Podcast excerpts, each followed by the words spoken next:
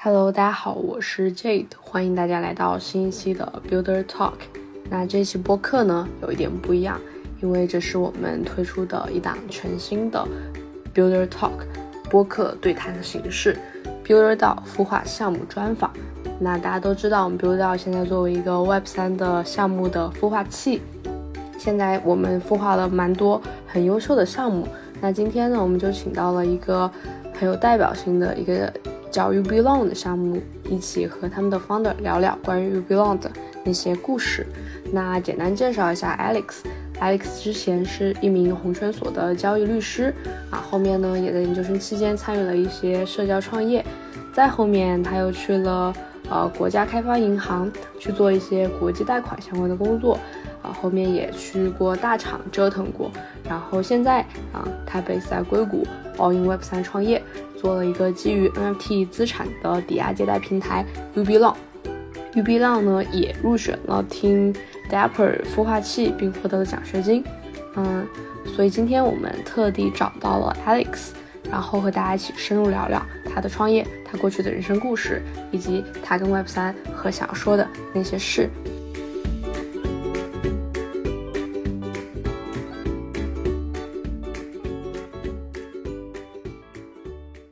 这一期呢，Build Talk 我们有请到两位新的主播，分别是三四和 Carry。要不先请 Carry 和大家打个招呼。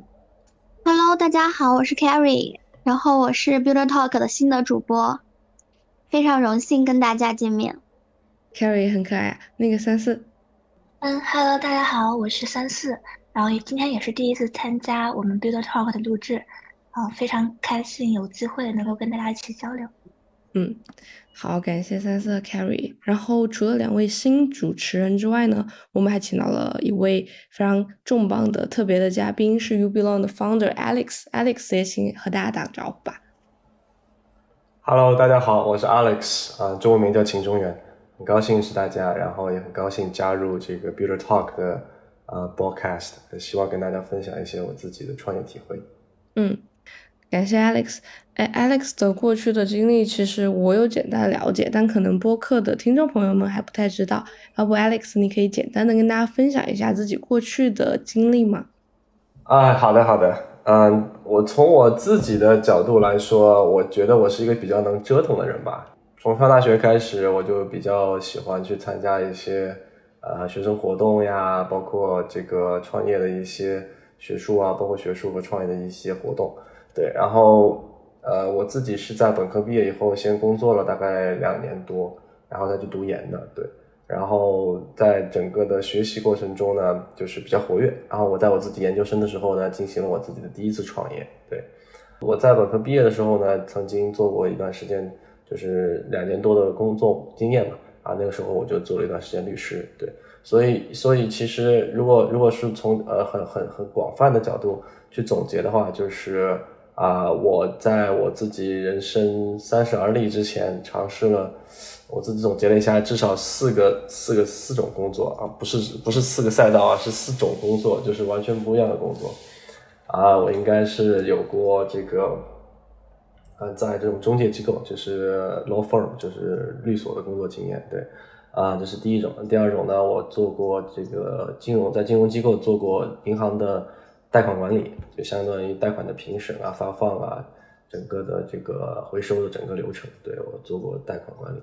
嗯，第三份工作呢，我在呃创业公司，差不多是 C 轮的创业公司做过高管，对，嗯，就是这是为我自己创业做一些准备，然后也是嗯近距离的去接触中国的民营企业的发展的一个情况啊。然后第四第四种工作就是我是一个连续创业者，嗯，这应该。U b l o n 就这个公司应该是我的第三家公司，很有趣。呃，Carry 也是一名律师，所以其实会很好奇，说做律师给 Alex 带来经验有一些哪些收获？我觉得，尤其是在当下这样一个节点，大家会对法律这个事情 特别的关注。就我们也特别好奇，说呃，做律师的经历有给 Alex 一些怎么样的？一些感受，以及最后为什么没有选择呃留在这个行业，而是开启了下一份的这样的一个经历，去继续探索。我自己从事律师行业，一方面是我是 law school 毕业的嘛，所以肯定还是呃，想做一些跟法律相关的工作。对，呃，另一方面呢，本科毕业的时候，我个人感觉做一个乙方的话，其实比较锻炼自己的能力吧，因为啊，在中国的这个竞争环境下面，其实乙方所需要付出的工作，还有对他自己的这个意志品质的锻炼，还是比较极限的。对，嗯。特别是到了美国这边来以后，感觉这个律师啊或者服务行业整体的都没有中国那么卷。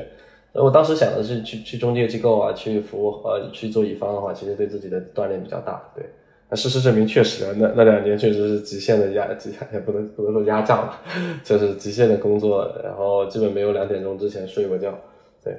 嗯，其实当当时做，其实我觉得就像 Steve Jobs 在那个 Stanford 的毕业典礼上面说的，就是呃。You have to believe，就是 life，the dots in the life have to connect，就是其实生活中的每个点是在未来会牵成一条线的，对，所以其实律师的工作经历对我最后创业有很大的启发和帮助。啊，我记得我做律师的时候，当时是一五年的时候，当时中国是非常火热的这个互联网金融，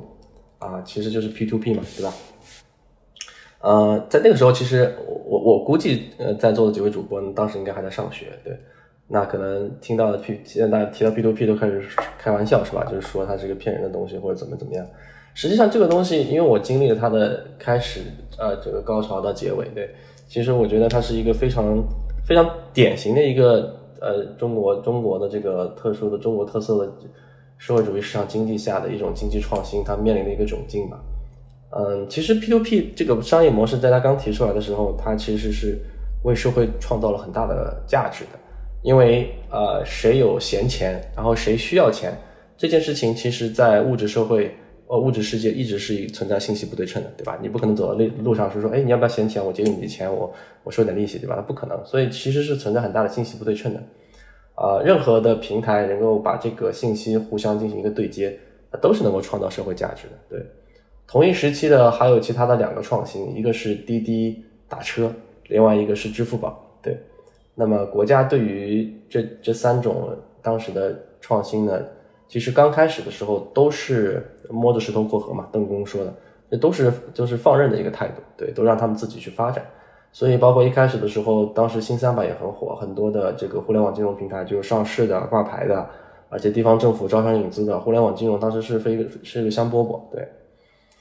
嗯，当时我做律师的时候，其实就帮他们做了很多的合规的这种，包括这个风险管理的这样整个的制度设计啊。嗯，但是非常讽刺的是，这个最后也没有人去听我设计的这个模型，包括很多的这个合规意见，他们采取的都是最风险最大的，因为做生意嘛，他肯定还是要追求回报率最大。但这个不是问题，问题在于啊，P to P 商业模型中的这个资金池是有后门的，嗯，它的商业模式其实就有点像。呃，很跟银行有点像，但是它的问题是在于，它从呃储户那里去吸收存款，对吧？然后把这些存款呢形成一个资金池，然后会去给这个呃去会去给借款人去放贷。但是它中间那个资金池呢，它这个平台方自己是可以从里面去去去提款的，对吧？实际实际上是一个嗯，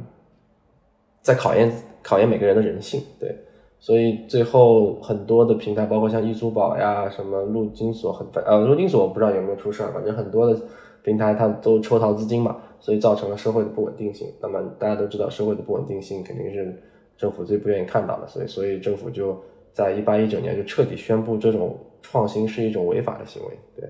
那当时我服务的有一些客户，他一开始其实他其实最后他也没有抽逃资金，只不过当这件事情变成违法以后。你做的是什么事情不重要了，你做这个事情就扣给你扣帽子，对吧？所以很多我之前服务过的，包括就是客户一些意气风发的这个企业家，最后都锒铛入狱了。对，嗯，但是给我的启发是，如果说我们要建立一个这样的金融平台的时候，能不能够就不需要不要把这个信任，呃，不要去相信平台，不要去相信人性，对吧？就像现在 FTX 发生的事情，其实跟 P2P 是一样的。你托管用户的财产，对吧？那你肯定在缺钱的时候，或者说如果你比较有野心的话，你肯定会动用这个财产，这就是人性。所以不要去怪人，每个人都是都是天使和魔鬼的结合，他不都不是圣贤。关键制度要设计好，对。所以当时我就在想，有没有可能我们通过科技去去去防止用户从啊不是平台从这个资金池里去提款啊？所以在一七年，Ethereum 包括以太坊就以太坊的出现。啊，就就触发了我这个，就是觉得哎，原来通过 code is law 对吧？通过 smart contract 其实是可以去解决这个问题的，所以也是间接的去促成我我为什么要做现在的这个项目。对，这是一些律师的这个分享。那为为什么不做律师？我我也想说的直接点，因为律师是小钱赚的累，大钱赚不到，也非常实在。因为我们这里还有一个律师啊，Carry，Carry 就是不知道有没有一些共鸣啊？我猜应该是会很有一些，就是一些共同的感受。其实我觉得，就是对 Alex 提到的说，呃，之前的经历会对后来的经历有这种，呃，承上启下的，或者说，嗯，串点呈现的作用，我是我也是非常的有共鸣。然后我感觉就是，嗯，前一个经历能够启发到自己的一个创业项目，是一个，呃，非常好的，呃，事情。其实我现在，我之前也做一些投融资的项目嘛，然后现在，呃，其实也，我我其实也在看一些有没有好的项目能够一起加入。其实我觉得我之前的那种，呃，做律师的经历，也能够给自己就是一些启发。主要是防范风险，然后以及筛选。对，其其实我我听到听听到那个呃，Carry 说这个事情，我也也触发了我一个一个思考，就是咱们都做过律师啊，还是特别是你刚才提到你你也做过投融资这种这种法律工作，那那其实我我不知道你是怎么想的啊，就是包括这次 FTX 暴雷的时候，你去看他的整个的这个投资人，包括这个 Paradigm 啊或者 Sequoia。啊，做了那么久的尽调是吧？也没什么用，还是还是 连连连 FTT 被质押，然后去去去贷款这种东西，那你觉得是他们真的没尽调出来吗？我觉得不是的。你比如说像 Jumbo，我的好朋友，他们呃就是也是 Paradigm Portfolio，每天早晨八点钟开始尽调，尽调到晚上，连续尽调一个月，对吧？什么东西都能尽调出来，但为什么他还是选择投资呢？你看我们当时在做律师的时候，比如说我们做投融资项目，帮一个项目去去做尽调。那投资人请我们的时候，他不是让我们去阻却这个交易的，他是先决定了要投资这个项目，然后让你再做做尽调，对吧？你发现的问题，大家一起处理，或者说大家忍下来，而不是说啊，你发现一个问题，你就不投了。基本上没没有见过说，因为因为我们最后发现合规问题，所以风险问题，他不投这个项目。我我是没遇到过，我不知道你自己的职业经历有没有这种感觉？对，包括你最后看 Paradigm 和 Sequoia 跟这个啊 FTX 都有交换收入，对吧？你你投我一点，我投你一点，互相投资。这这种东西就已经完全不是一个合规的问题了，那就是自己自己玩金钱游戏。对，我的感觉就是，嗯，可能律师你在尽调报告里面把风险提示提示出来，但是如果这个收益跟着提示的风险相比，对于投资人来说还是非常有吸引力的话，他其实并不 care 这些风险，或者说没那么 care 这些风险。它是一个，它是一个 justification，就是我要投资，所以它的问题我要去把它这个合理化。呃，所以说就是这种，我觉得主要是想说这种思维方式它是不可能去防范风险的。嗯，但我我还想补充一点，就是呃，就是对于中之前有一个很典型的一个东亚笑话，就是说东亚父母会最喜欢的几种职业，一个是律师，一个是医生。包括之前看一些综艺吧，然后就会宣扬，比如说红圈所，然后一年级律师或两年级律师，然后就可以年薪百万。就我还挺想求证一下两位律师，这个你们会怎么看？呃，律师，因为之前我我有看到一个薪资，就是说到底是什么？到底是什么让硅谷的，就是让 Google 的那些工程师，让硅谷的这些工程师，然后能拿这么样的高薪？其实我也挺好奇这背后的经济模型，就是在可能在传统大众看来说，律律师还是一个蛮赚钱的一个非常 top 的一个行业。那到底是谁在为此配，和谁在付这个钱？就是为什么能嗯算是比较高薪的一个行业，以及为什么呃周元会说呃小钱挣着很累，然后大钱又挣不到？嗯，我觉得这是这样子的，就是首先呢，嗯，律师行业的这种服务它是很难规模化的，就不像说你是一个制造业的产品呀什么的，你冲销量，然后你可能就有一个嗯总体的收入，还有像电商的什么 GMV 啊，你这些，你律师的每一笔收入可能都是跟你的时间挂钩的。那如果你是高客单价的这种，比如说小时费率收的高一点，可是你一个一天就二十四个小时。呃，然后还有一种的话，就是比如说诉讼，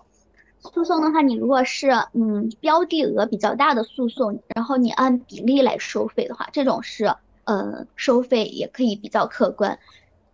但是呢，这种也有一个问题，就是总归是局限于一个人二十四个小时，然后你，嗯，不管是诉讼还是说计时收费的这种模式，嗯，其实都很难做出那种就是，嗯，跟着就是比如说销量啊，或者是说其他的因素，就是涨得很多，使得这个总量很大的收费模式。这个是我我理解的，就是这个大钱赚不到哈，但是嗯，小钱呢还是 OK。对，小钱肯定是能赚到的，因为像律师啊啊，这个比如说这个投行的 banker 啊，对吧？或者还有一些这种互联网大厂的工作，就我个人理解，这些工作都是中国父母最喜欢的，因为中国人传统观念就是呃，风险嘛我是不要的，对吧？收益嘛我是要的。所以风险和收益的平衡的最好的应该就是这几项工作吧。首先，它整个行业是一个这个做金融的，或者说跟金融相关的，收益比较高。其次呢，它又是整个规模体量也比较大，对吧？然后凭借靠自己的专业技能去吃饭的，所以收所以呢收入也不算太低。对，就是很很多朋友都会在这些行业，就是他们觉得就不会受到很大的风险的波动。从从其次呢，就是收入会比较可观。对。但是为什么说这个小钱赚的累呢？就是呃，这个 Carrie 也说了，就是你一天就二十四小时，对吧？你其实是用自己的生产啊，就是用自己的生产技能、工作技能作为生产要素去参与参与这个生产的。那你这个和你通过资本啊，或者通过知识产权其他方式参与这个生产分到的这个东西肯定是不一样的。你就二十四小时，你不睡觉能有多少呢？对吧？全世界最顶尖的律所。嗯，像这个什么 Skadden 啊，Clifford Chance 啊这种，啊，你你一年能赚个，比如说两百万美元，我基本我觉得基本都顶天了，对吧？有一些这种世纪诉讼啊，能够赚，比如说赚很多，但是这些能有几个这种世纪诉讼，对吧？所以就是肯定小大钱肯定赚不到的，小钱的话也赚比较累，因为你每天都得很忙。啊，我我觉得这个这个律，反正律师这个行业，我个人感觉就是看。看看个人爱好吧，我我个人是我自己的性格肯定是不大适合做律师的，对。嗯嗯嗯，对对。然后因为两位之前一直在律所工作嘛，然后我我跟三四我们一直都在互联网，我们可以补充一下我们对互联网的一些看法。因为以前呃我一直呃我一直其实挺疑惑的，就是为什么互联网的一个 R D 一个研发的工资会比一个运营一个市场要高那么多，高出好几倍。所以其实，呃，当时是抱着这样的疑惑，一直是想找一个答案。后面发现互联网走的是一个融资、一个烧钱的一个模式，只要有投资人愿意为这一个故事或者为这样的一个所谓的 product lead growth 这样一个产品去买单，他就不断的能融一轮又一轮的钱。其实本质上他是在花投资人的钱，但只要投资人不投了，比如说在经济下行的时候，很快就会看到有裁员的危机，然后有降薪的危机。所以其实，呃，我我觉得像互联网的这种呃模式啊，就走这种融资啊、烧钱的模式，我觉得未必就它不会是下一个暴雷的，就是它也是一个有风险的一个事情。然后我有注意到，就是像呃 Alex 后面你有开始，其实我看到你有经历，我觉得你一直在试图寻找一些关于制度能够去抵抗住人性里面的一些呃。不好的因素，或者能发挥一些人好的因素的这样的一种，嗯，创业的想法，我看到你一直在尝试，嗯，你第一次做的一个社交的一个项目，然后你会说你会专注于看 Z 世代的一些社交行为特征，因为我对社交这个事情还挺好奇的，为什么你会想着把第一次创业？切到人和人的撮合社交的这个赛道，以及说你会怎么样去发现一些比较有意思的关于新兴新兴时代人类的一些社交行为特征。好，啊，是的，这是这是一个很好的问题啊。就是我第一次创业的话，因为当时还在读研，所以我机会成本其实比较可控。呃，当时是我跟我的舍友一起创业。那当时其实我们在思考一个问题，是要不要去进体制，对吧？这个国家。是不是要需要我们进体制去改变一些东西，或者说，对吧？万般皆下品，唯有读书高嘛，就是要不要去去对吧？金邦济世一下啊，嗯，所以就在毕业之前，因为我们当时在考中央选调生，所以就是说，呃，那反正反正还有一些时间，在学校我们就创业看一下商业是一个什么样的情况，对。然后做第一个项目做社交，因为，嗯，社交这个东西门槛不是特别高，对吧？它对技术的要求也不是特别高。啊，另外呢，我们其实，在北大呀、清华呀有比较好的这个呃社群，对，包括我跟我的那个 co-founder，他也有很强的这个，嗯，整个的这个社群的相关的相关的资源，对，所以觉得能启动起来会比较好启动，啊，所以就做了社交，然后，啊，社交也是比较具有规模化效应，也是非常考验这个人对商业的这个思考能力。啊，一旦做得好的话，就可以这个星星之火就可以燎原，对。所以，但是你做社交做什么呢？熟人社交已经没机会了，对吧？基本就全被微信全部垄断了。啊，甚陌生人社交呢，就是要看你在陌生人社交里面要具体去切什么赛道。嗯，切各个赛道都有啊，有切这个兴趣的，有切这个这个爱好，有切这个这个各各种赛道。啊，也包括缺语音的，就各种各种维度。那我们就是觉得，因为我们当时其实就是在尝尝试各种可能性，所以我们当时建了几个 QQ 群，一个群有两千多人。然后我们发现，那 QQ 群里面大家就是零零后的人用的比较多，那些就是 QQ 又变成了零零后在用。然后他们的聊天方式啊，包括喜好啊，跟我们就完全不一样啊，非常喜欢发图片，然后非常的热情。当时还学了很多的新词儿，什么扩列啊这种。这种查了半天才知道啥意思，所以就觉得，那你创业肯定要找一个增量市场，对吧？你存量市场上找你，你竞争也竞争不过别人。你存量你要跟别人竞争，存量产品要比别人的产品基本要好，至少好十倍，你才可能有一个颠覆别人的机会。但是如果做增量市场的话，你只要做到个六十分的产品，就能够去呃占领一部分市场了。所以就这么想要去做零零后的产品，对。嗯，嗯。我其实觉得年轻人对于言论自由有一种天然的原教旨主义吧，然后包括之前在很多年之前，在八十年代、九十年代，然后当时有一个叫胡平的一个年轻人，他就写了一本书叫《论言论自由》，然后我觉得那本书已经写的很好了，言论自由就是有说话的权利，有说正确的话的权利，也有说错误的话的权利，有让别人说话的权利，也有自己说话的权利，呃。所以其实大家其实都试图在找一种技术的一种解法，因为技术这个东西是不会骗人的，它进步就是进步，错误就是错误。哎，比如三四，你也是，我们都是互联网出来的嘛。三四，你会对，比如说，嗯，因为我们好像都是因为这样的一种追求，然后现在在看 Web 三的行业，包括 Alex 后面也现在也做了 Ubelong，你会怎么看社交这个事情？觉得有一些技术是我们可以去。嗯，期待的，然后有办法去突破这种所谓的啊言论自由的这样的一种怪圈吗？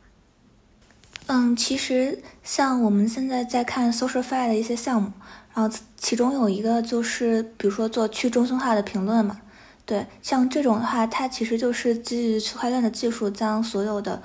呃用户的评论去进行一个上链，然后没有人能够对他的言论进行一个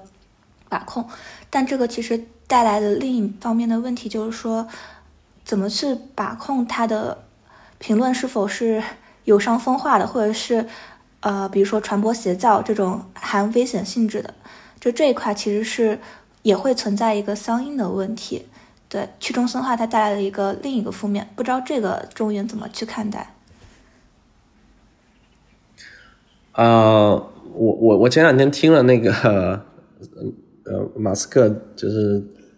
对他的这个社群，他做了一个 Twitter Space，对，然后那个就是在在向大家去解释为什么要收那个 subscription fee 啊，然后为什么怎么样去这个去禁止或者防止这个呃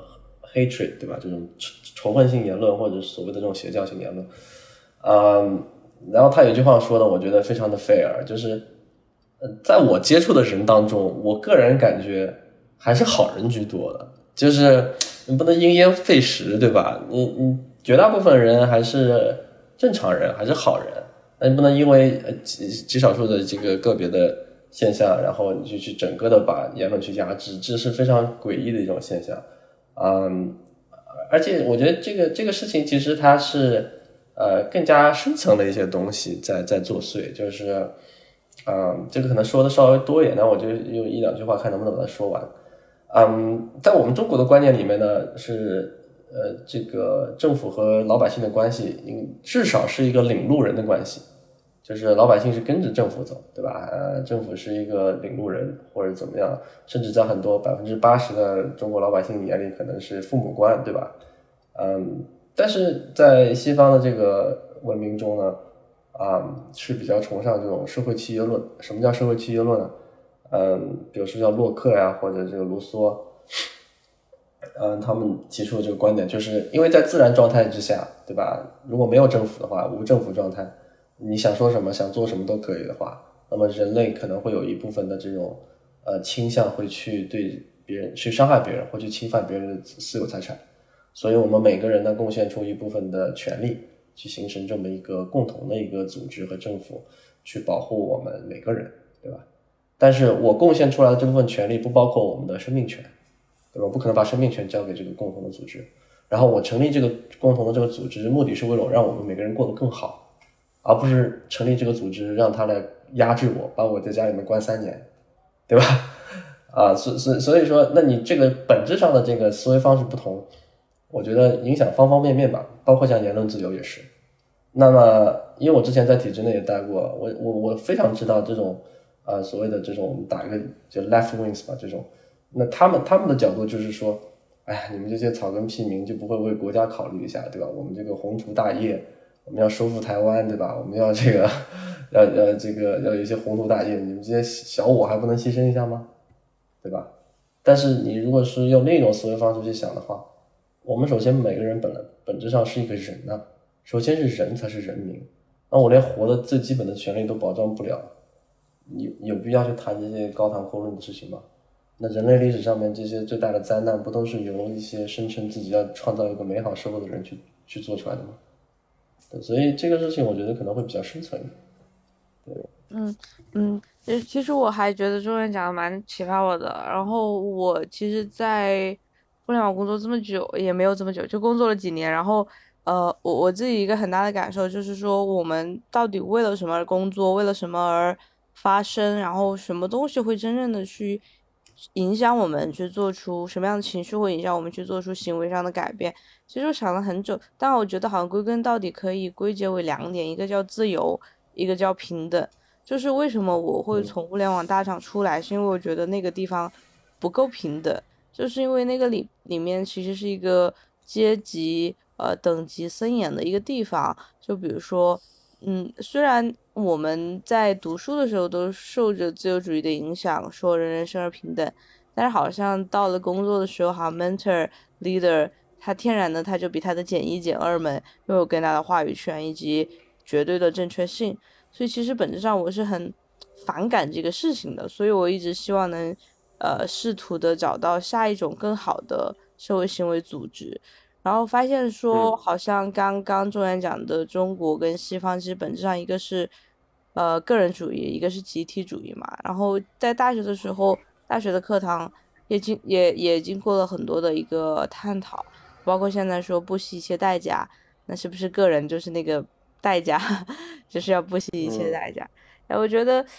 嗯，我觉得这个东西其实其实还蛮值得探讨的，因为好像从表面上看，因为觉得好像这些是些意识形态的东西，但其实所有的意识精神的东西，它会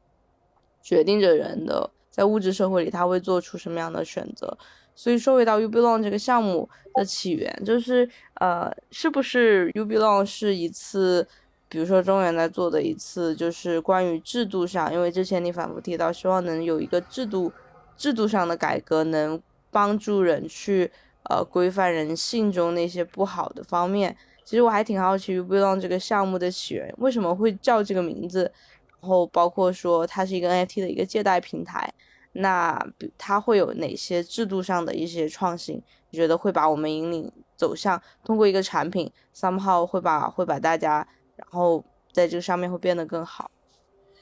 明白。呃，这这个问题是一个非常好的问题，因为，嗯，它它它非常的能够说明我做这件事情的动机是什么。嗯，虽然说我这个产品的这个 target 用户，包括一些合规性的因素、中国的管制因素，呃，各方面因素，其实我的 target 用户，嗯，主要是全世就是其实是全世界的整个整个的全球的流动性，并没有去去限制在中国市场，甚至可能中国中国用户都很难去使用我们的产品。但是我还是非常乐意去用中文去分享我做这个事情的动机。对，那第一件事情就是我说的那件事情，就是啊，我们是想做一个非托管的这样一个平台，就是我们不托管用户的资产，但是可以做借贷。啊，所以说是使使使用 smart contract 和去中心化的方式去做金融产品，这是肯定是这是我在制度上面的第一个动机。对，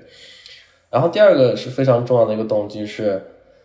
嗯，我之前我们一开始在探讨做 Web 三的项目的时候，其实有想过做蓝筹 NFT，但是后来为什么就呃最后选择了做游戏 NFT？因为呃我周围有很多人，包括我 co-founder 他家的亲戚，就是。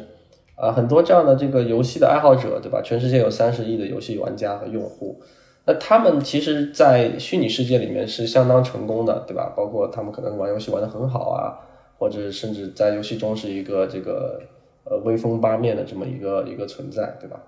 但是他们在游戏中投入的时间、金钱和精力，并不能在现实生活中帮到他们一点点，对吧？嗯，所以我们在想，哎，如果说我们能够去连通虚拟世界和现实世界。能够让玩家在游戏中投入的时这种 devotion 啊，投入的时间、金钱啊，能够去被等量的去计价，能够让他去呃换成现实生活中的钱，那么就是连贯了两个世界嘛，对吧？一个在游戏中的一个呃这个这种这种 winner，也可以在现实生活中不要做一个 loser，因为我们的印象中好像这种游戏迷好像在现实生活中都挺屌丝的，对吧？就是也不爱出去，整天宅在那里，然后。然后可能学业啊、事业好像都不太成功，对，所以所以主要是这这两个点去让我出发去做这个事情，对。嗯，关于这个项目的话，我们的官网上有提到，就是很多次安全，就是在 Web 三里面，其实在这个黑暗森林里，安全是非常重要的一环。想问问，就是你们的这个项目的话，它是如何去保证安全的问题？对。嗯嗯嗯嗯。我觉得安全应该是啊，DeFi 项目的一个核心吧。这也是为什么我我自己是法学院毕业的，但是为什么我来我来去做这个项目的 founder 吧？因为啊，如果说你能保证你的项目的协议的安全、资金的安全的话，实际上它是一个非常自动履约的一个过程，对吧？不需要去太。太关心它整个的它的造血能力啊，包括它的整个的运行都是自动化的。但你作为安全的话，你必须要确保你这个平台上的资产是是能够去能够去确保用户用户资产的安全性。对，嗯，那么首先我们在社群的运营过程中就反复的强调我们对安全的重要性啊，包括我们在开发的过程中采取的都是最严格的这样的一个代码的一个范式去进行开发。对，然后开发完了以后，我们会。聘请现在最最最领先的行业中的一些审计团队做一些呃代码的审计，对。那么，那么最后呢，我们会有一些措施去确保这个东西的一个安全。比如说，我们现在啊提出了新的 EIP 的一个标准，使我们的协议可以在在未来可以变成一个彻底的非托管的一个协议，就是你不需要去把你的质押物的所有权转移到协议里面去，你可以自己持有它，对吧？那这样的话，其实就杜绝了任何这个平台可能去。动用你这个资产的一个权利，然后所有的代码呢都是在 GitHub 上面透明的。我非常喜欢这种 transparency，因为我们生长的环境就是一直是缺少 transparency，对吧？什么东西都是黑箱的，我们都不知道它是怎么操作的。对你就是效率很高，你就你就跟着用就行了，对吧？所以我觉得这个 transparency 很重要。那所以说你可以听感觉出来，我们在各个方面去保证了这个项目的一个。啊，不管是透明度，其实能保证透明度，你就解决了很很大很多的问题，对。然后，因为你保证了透明度，就解决了这个主观主观恶性的问题，对吧？包括在我们的 Discord，我也非常欢迎啊，咱们 Builder 到呃的团队的成员，或者说咱们整个社区的听众啊，去加入我们的 Discord，因为 Discord 也有呃 Chinese Chinese channel，就是中国的这个频道。然后整个社群的氛围也很好。然后我们每周会做这个，每周都会做。呃，每周的这个 AMA 就 Ask Me Anything，然后我们再会会在 AMA 和周报上面去同步我们项目的进展，啊，甚至细细化到每一个新成员的加入，他的介绍都会去跟社区去同步，对，所以我们试图去做用 transparency 去杜绝这个人性恶的这一面，然后在技术上面呢，我们又确保了它代码的安全性，对，所以多个方面去确保这个协议的一个安全性。对，其实就刚刚有提到你之前做互联网里的金融借贷嘛，其实就是非常存在一个信任问题。对，然后通过区块链的话，其实可以通过技术去规避一些这些信任的成本。对，我其实还有一个非常想问的问题，就是我在你们的那个官网上有提到，就是说会去做去中心化的一个预言机网络。其实现在在市面上的话，我没有看到非常呃完全去中心化的这样的一个预言机的存在。就你们是如何去呃设计这一块的？嗯，对，这块是一个非常重要的一个呃，其实是一个 DeFi 非常重要的一个组成部分。因为预言机的话，其实基本上遭受攻击都是预言机的攻击啊，而且预言机的定价直接决定了这个资产价格。对，所以这个事情我们只能自己做。其实我们也也也试图去跟一些行业中比较大的公司去合作去做这个事情，但是关键是他们没有做出来，对吧？我上次那个呃 AMA 的时候我也说了。包括像 Nansen 啊、Chainlink 啊、NFT Go 啊，包括 Footprint，呃，没有一家做出来了 NFT 的这个，特别是游戏游戏 NFT Oracle，呃，而而且就算他们做出来了，只能只就算他们做出来了，只能说是我们多了一个 reference，我们不可能直接用他们的数据，我们肯定是这是最核心的这个商业模型，我们肯定是要自己去做，所以。我我自认为，呃，我们是在业内是第一家去做一个 quantitative，就是一个非常量化的对于呃游戏资产数据的一个一个量化评估模型吧。对，我们会用呃 marketplace 的这个地板价去做原始的数据输入，然后去用算法去进行一个筛选和清除，啊，包括我们用不同维度去进行资产价格的评估，最后得到我们认为的我们接受这个资产的价格。因为我们要根据这个价格去放贷，所以。这个这个还是挺重要的。嗯，J 的这边的话可以看一下，我觉得就是这一块去中心化的原则的话，我还挺期待，就是它最后的一个效果。就如果它的，就是你们会在这个中间去用一些中心化的手段去做一些干预吗？就是包括你刚刚有说到的定价。呃，是的，因为因为是这样的，就是。嗯，你像 b a n d 的话，他们出现了危机的原因是因为他把这个市场想的太理想化了，对吧？你像 Andy 的话，他做 AMA 分享的时候，他是他就跟大家说，我就想做一个呃比特币这样的一个规则，对吧？然后我也不做任何的变更，不做任何的参与，甚至你连我是谁都不知道，大家都根据这个规则去做。但是 NFT 市场没有这么理想化，因为它有很多的做市商啊，很多的 scam，对吧？所以这些东西存在，你不可能直接做一个。理想化的这样的一个模型，这样的话，最后可能损失很大的就是你自己。所以我不会说我们的预言机是彻底的去中心化的，因为预言机不需要彻底去中心化。预言机彻底去中心化有什么意义呢？因为这个价值出现的风险是我们平台自己去担。所以我觉得应该是应该是整个的资产托管应该去中心化，而不是说预言机是去中心化的。所以预言机，我只能说我们采取最好的方式去做这个价值评估啊，我们我们我们评估出来的结果最接近这个资产的实际价值，这应该是在这个维度上面应该去追求的一个指标。嗯嗯嗯，那那比如说在 u b l o n 它的日常的一个运行中，然后有没有遇到一些呃比较比较觉得是困难或者是卡点的东西，然后会有怎么样的解决方式去解决呢？嗯，其实之前我不是说了吗？就预言机这块，呃，没人做出来，那我们就自己去做，这个肯定是要花一些时间精力去做。啊，另外的话，就是我们因为我们是一个借贷协议嘛，所以我们是需要去呃筹集早期的流动性的。那么我们可能会在明年的一月份或二月份去发行代币，然后我们希望去通过这个呃这个 fair launch 的这种方式去再筹筹集一部分的这个项目的啊初始的流动性资金。对，然后这一块呢，那我们就取决于这个我们能够建立起多少的共识，然后用户有多么相信我们，能够去购买我们的代币去，因为这个代币这个钱不是说进我们口袋，全都是透明的，就是就是购买代币的钱是进入到资金池里去做这个啊，给给给用户去放贷用的，就是初始的这个流动性。对，所以这两个问题应该是啊，作为一个借贷协议，我们必须要去考虑的两个问题。对，也也有相关的解决方式。我对预言机还蛮感兴趣的，我想再。深入再展开问一下，就是我觉得为什么之前的预言机没有解决的这个问题，他们的难点在哪儿呢？以及说 Ubelong 他做了一些就关于预言机，为什么你们还有信心说我能解决之前别人没有解决过的问题？呃，之前的人做预言机的话，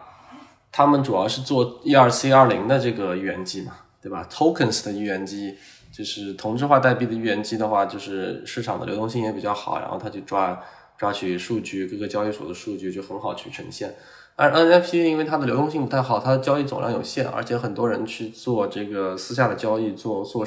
就是有一些小的做市商去操纵价格，所以说它的这个价格是很难去做的。做出来以后，你做可以做，关键是你做出来的准不准确？你做出来的价格不准确，这个后果就是你自己去承担。对，所以我们不敢说我们做出来的就是最好的，但是起码我们在做这样的尝试，以及我们用了这个。呃，线性回归的这种数学方程和机器机器学习的这种技术手段嘛，多种方式去做一个尽可能穷尽式的去去做一个价资产价值的评估。当然，在做量化的分析之前，我们先是做定性的分析，对吧？一个项目方它的投资方背景啊，或整体的实力情况啊，其实很肯定还是会先做一个定性的分析。其实有一些呃，也不一定是我们国内项目，就很多项目呢，其实你看两眼啊，然后它的这个调性啊，或者。连项目的 founder team 是谁你都不知道，这个肯定就直接就 pass 了，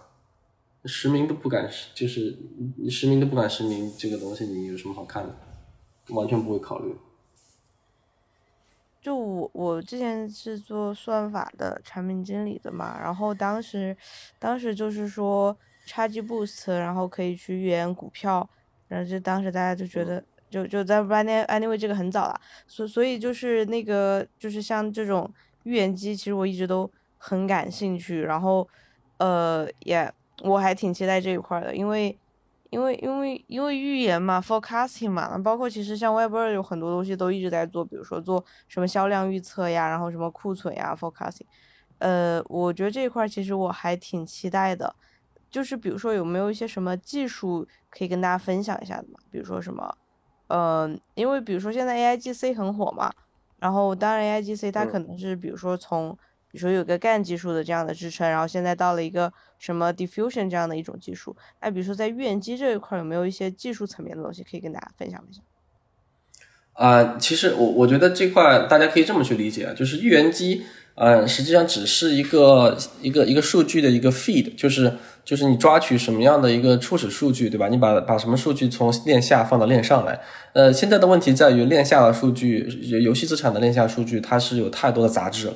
所以它根本就不能使用。所以，与其说我们现在做一个预言机，不如说我们用预言机抓到一个初始数据，然后用我们自己的这个啊模型去，呃或者说中心化，其实是链下的方式去判断。啊，去去对这个数据做调整，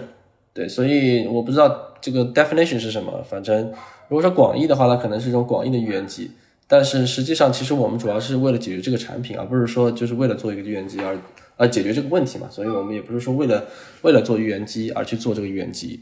对。然后我们也不是说像股票一样，我们就能预言出来它价格的走势。我们做这个事情的目的，只是说去防范我们自身的风险的。比如说这个资产价格，根据我们的模型，它未来能够在多长时间内维持一个多长的价格？那我们提供贷款的话，那肯定这个贷款周期肯定是在它价格稳定的这一段时间内去做嘛，对吧？你比如像 Stephen 或者是 Alex Infinity，你可能在六个月之内保持均价能够在一百美刀之上，那我们肯定算的是这个六个月的时间，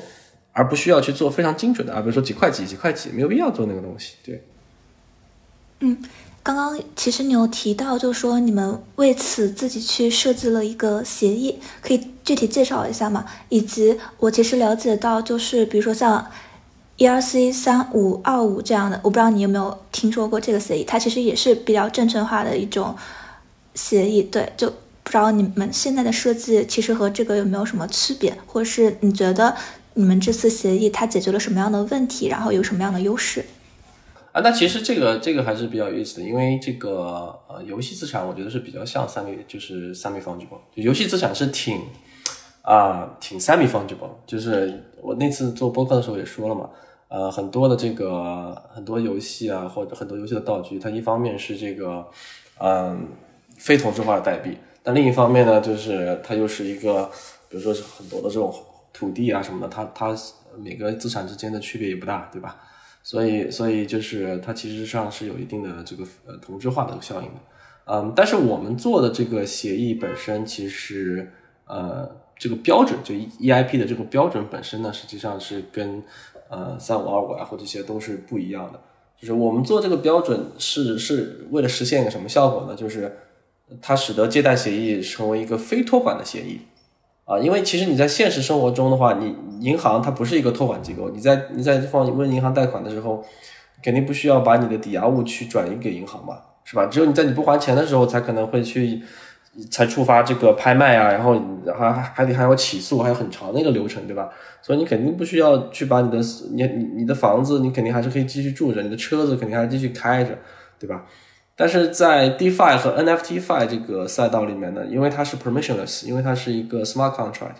所以所有的这些呃商业的进行都是一个呃自动化进程的。自动化进程的话，你就必须要把你的所有权在你借钱的时候转移到协议里面去。那这就引发了一个问题，就是第一个就是安全性问题，对吧？我的一个资产放在你的协议里面，万一你的项目方跑路了怎么办？第二个事情就是啊，我在把把所有权转移到协议里以后，那我就用不了这个资产了，我还要继续玩呢，对吧？我还要继续嗯继续玩这个游戏，或者说我还要继续作为头像，或者说我要继续领空投呢？那转移到你的协议里面了，不就变成你的资产了吗？所以我们做这个标准的目的是为了让他继续能够持有这个资产啊，同时可以借出来钱。所以我我觉得这应该是面对。呃，面向下一代的这样的一个标准，也是也应该是 NFT Fi 和、DeFi 的一个发展方向吧，就是非托管协议。对，就是只有在他不还钱的时候，才可能会去触发 NFT 呃抵押，就是抵押资产的这个产权的转移。此前的话，他不会转移产权，还是在这个我借借款人的钱包里。嗯，我我 get 到，就是那个，其实我我还挺感兴趣，就是游戏这个场景的。嗯，像游戏场景，比如说像。E R C 四九零七，然后我觉得这个东西也蛮有意思的，就是它本身这个东西，它本它它游戏里面的道具，它本身就可以做成可租赁的一种方式。不知道，比如说像 E R C 四九零七跟嗯 Semi Fungible Token，比如说他们两个如果能结合在一起的话，我觉得不知道会会会不会有一些有意思的一些玩法。然后以及说，中远，你现在是在准备一个叫。呃，EIP 的一个提案是吗？现在能给我们介绍一下现在大概进展如何吗？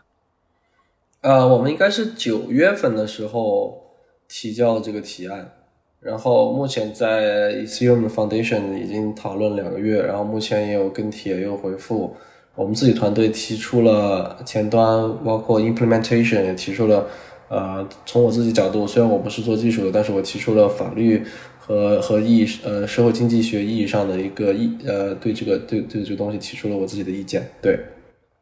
呃那么我们现在在经经过讨论，就是在进行呃进一步的讨论，希望能凝聚更多的呃共识和吸收更多的意见吧。然后，但是我们估计应该在用，我估计应该在两个月之内，我们就会提交正式的这个提案。然后应该如果顺利的话，应该三个月左右就能通过吧。嗯嗯，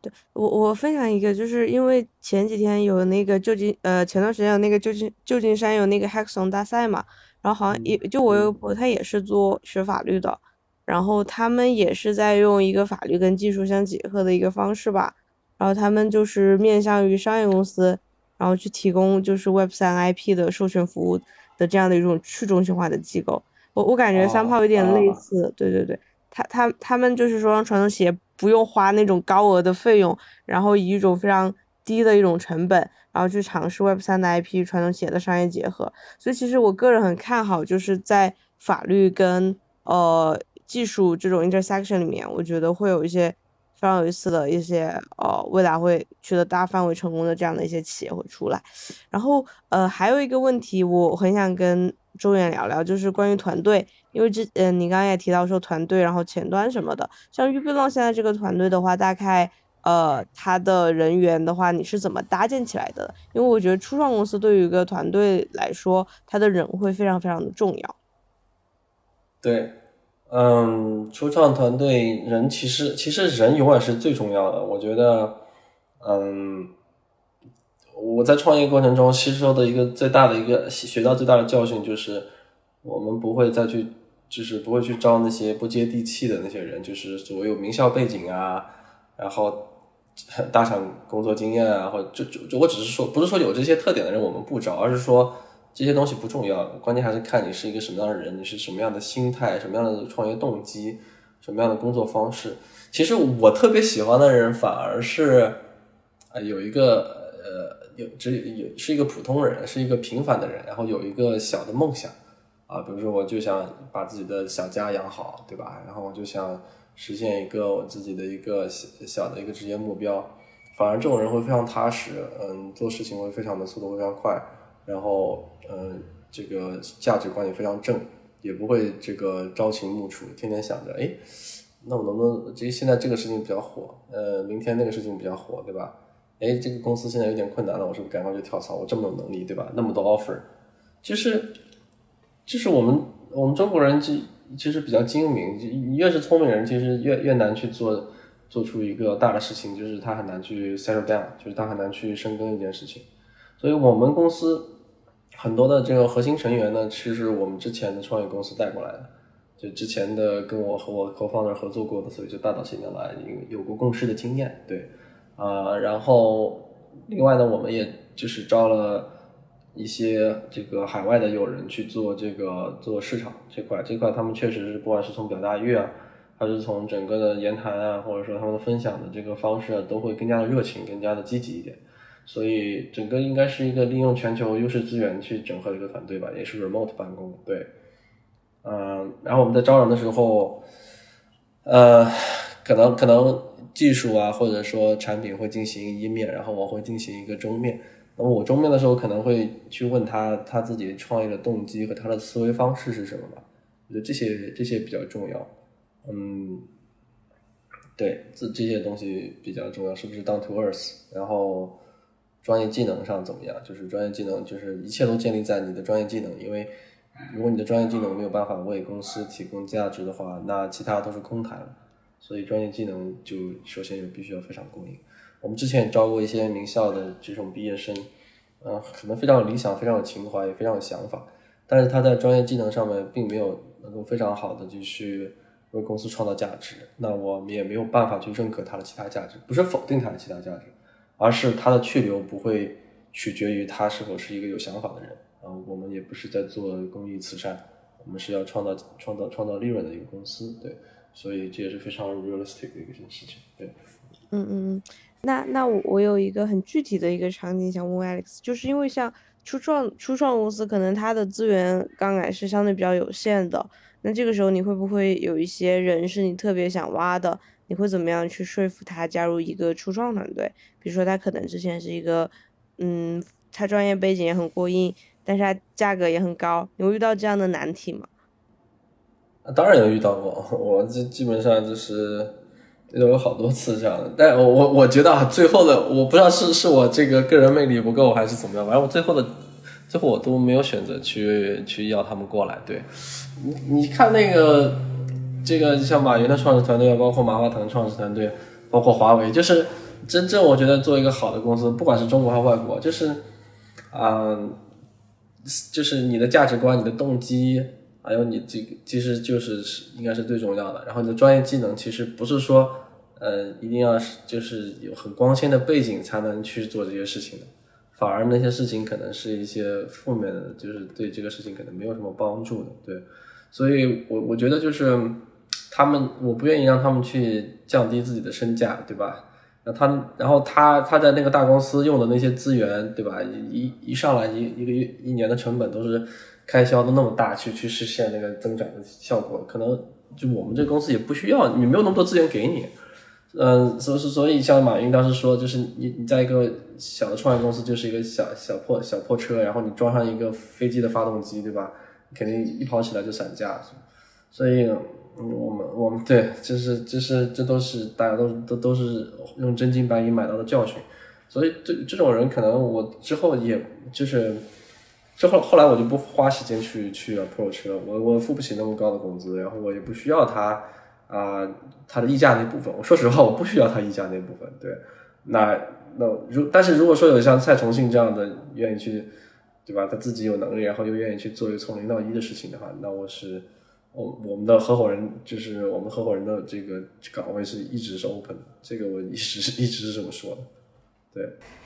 哎，郑远有一个非常感兴趣的点，就是说，其实刚刚从交谈中你有反复提到，就是说，嗯，他虽然有名校背景，但他的能力不一定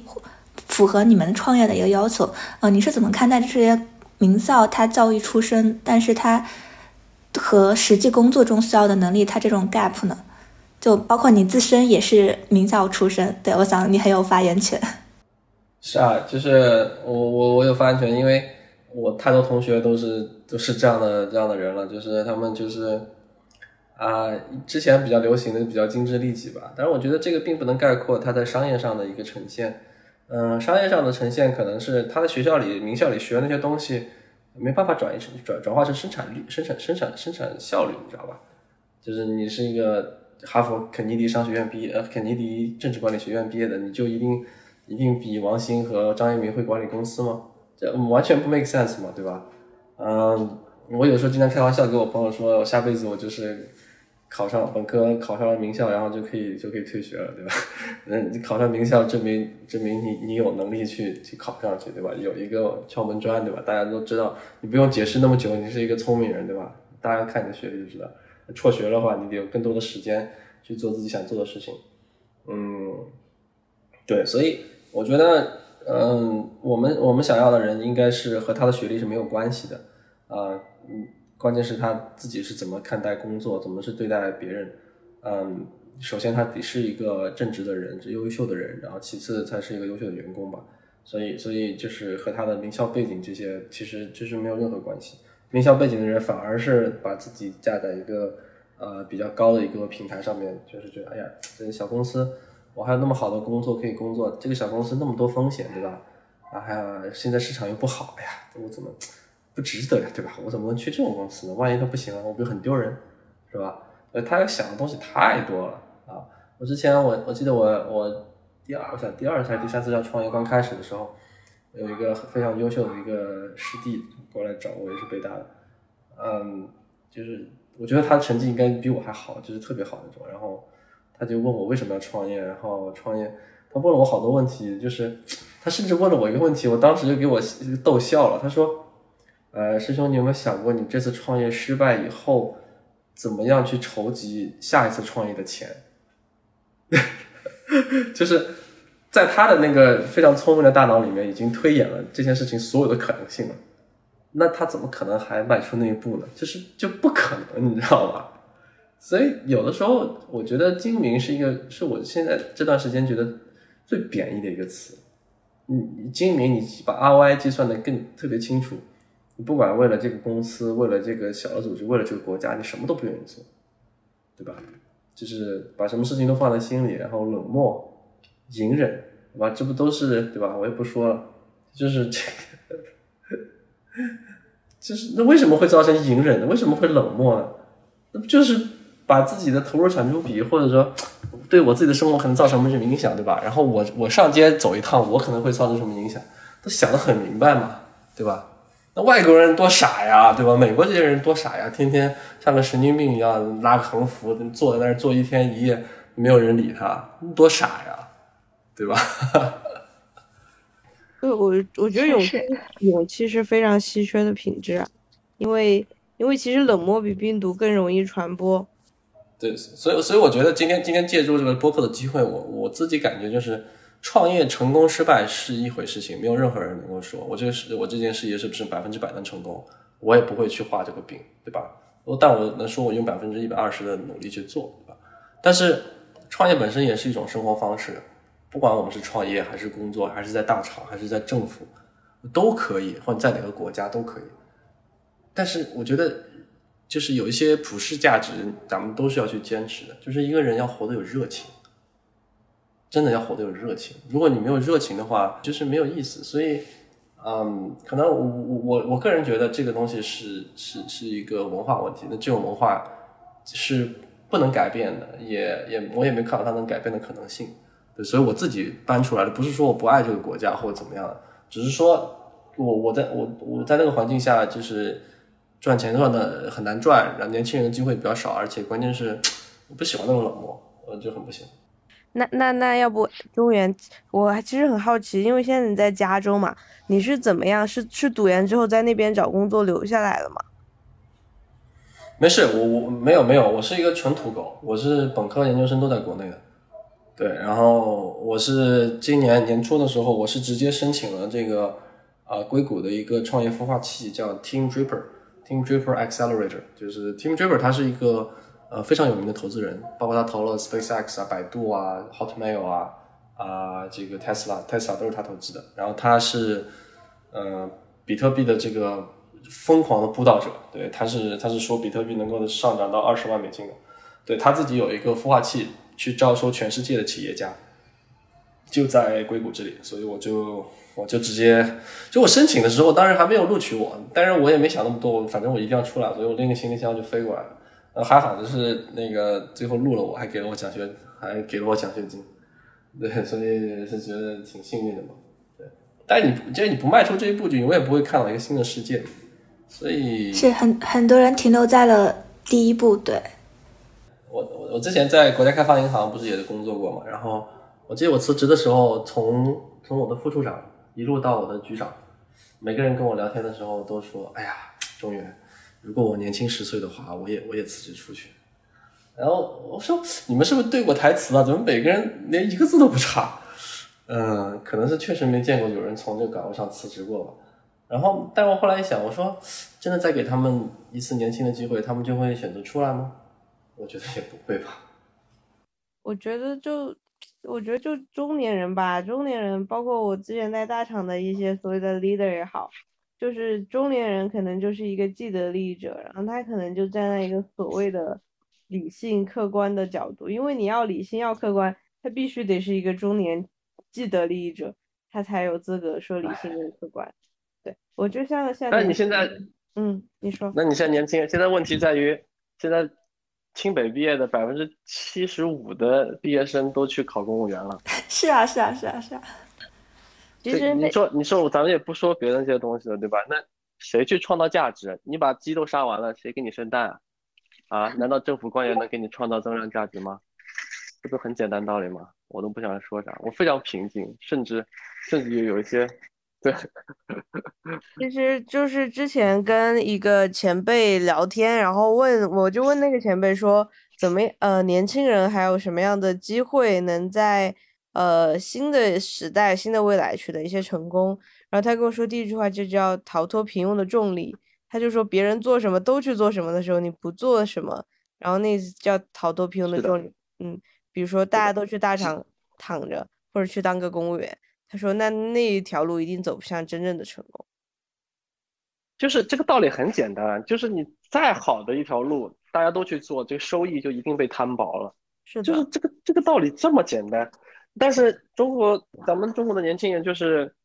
就是还是那句话，就是精明嘛。那谁不知道去部委好？谁不知道去银行好？谁不知道当去做券商好？对吧？那个风险又低，赚的又多，然后大家都冲过去，对吧？最聪明、最优秀的一帮人。”学水利的、学核能的、学物理的，全都去去去去银行了，对吧？那你这个国家有有什么？那未来怎么怎么去跟别人竞争呢？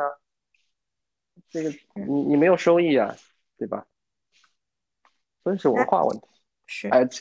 那 Alex，你比如说我们就是聊到，因为其实大家对现状都有很多不满嘛，但是不满必须要叫 be the change we wish to see，必须要呃转化为行动。那那你觉得在未来的目标这一块，比如说你对于 Belong，对于自己，针对 Web 三这个行业，你会有一些什么样的一些期待，以及说未来你会有一些什么样的规划和打算呢？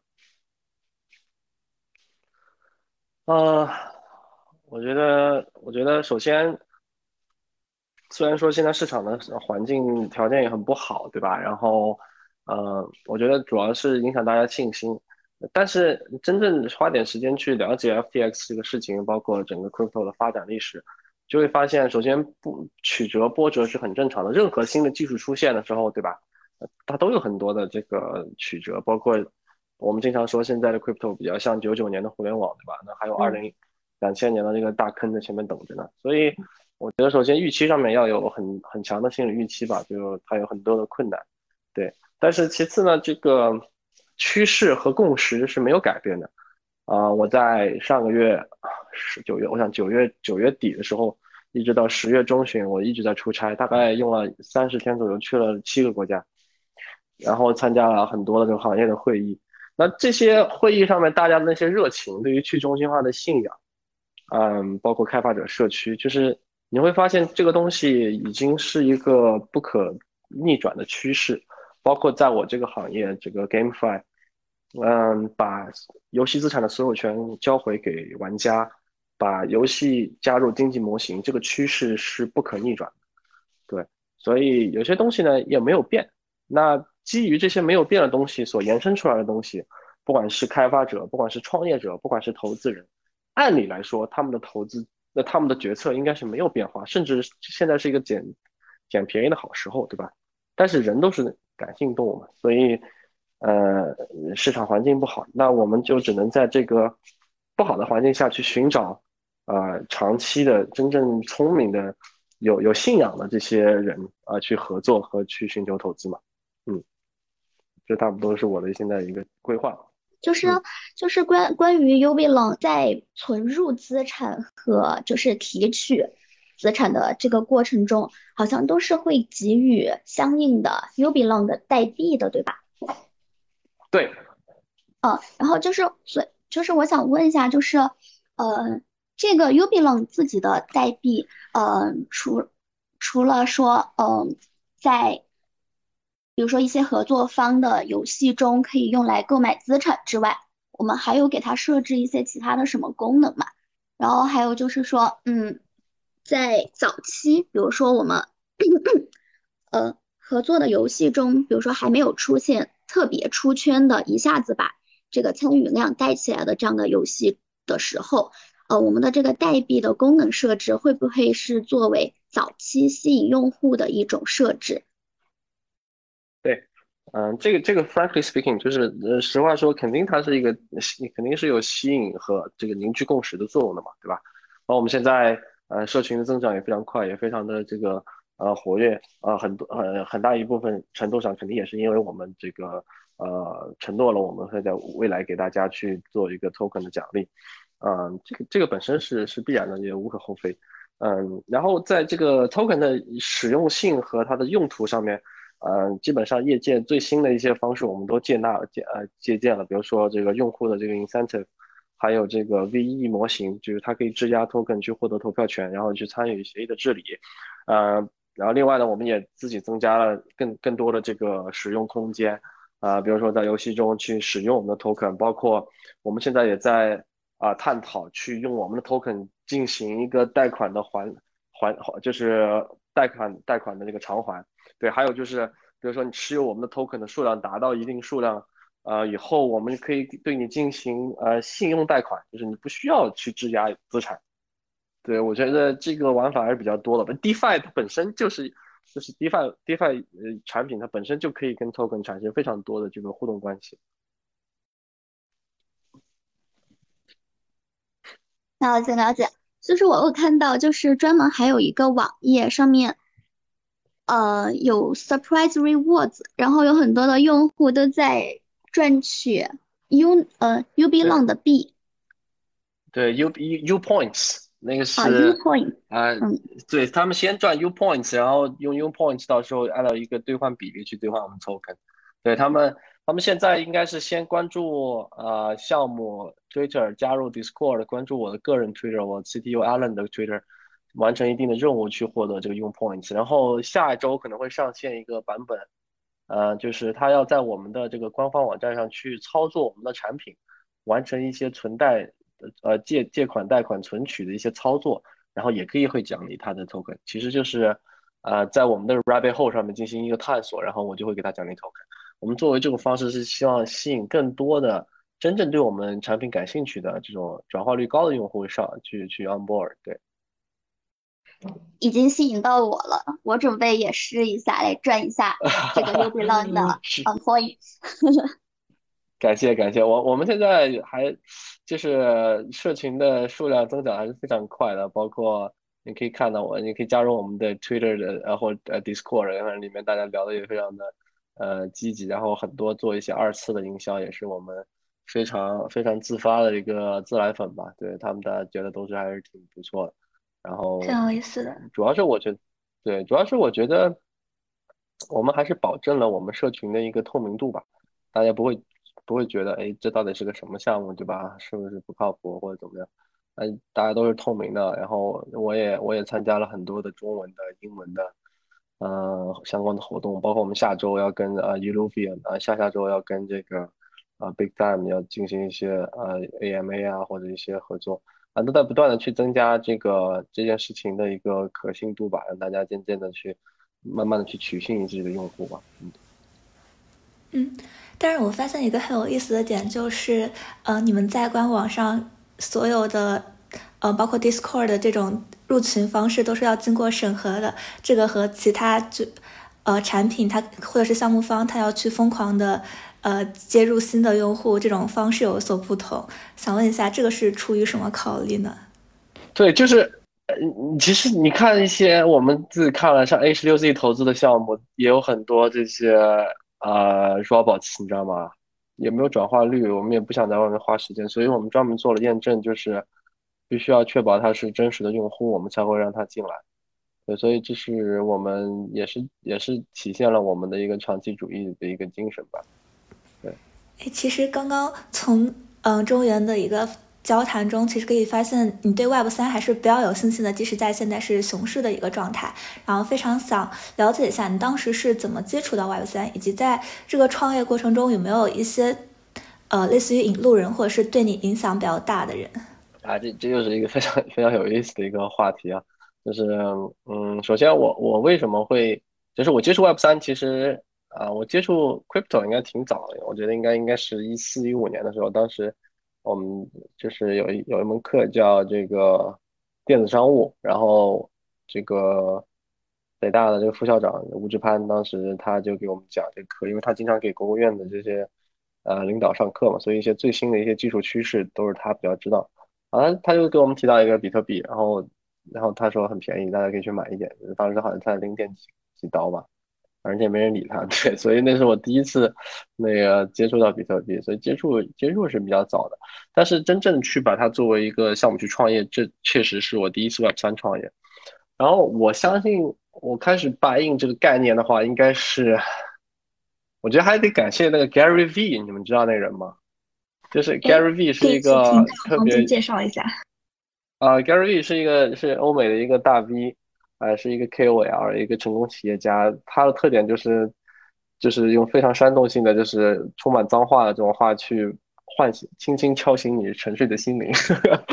对我非常喜欢他的那个那个宣讲。他有一次就说，这个为什么 NFT 是未来的这个趋势？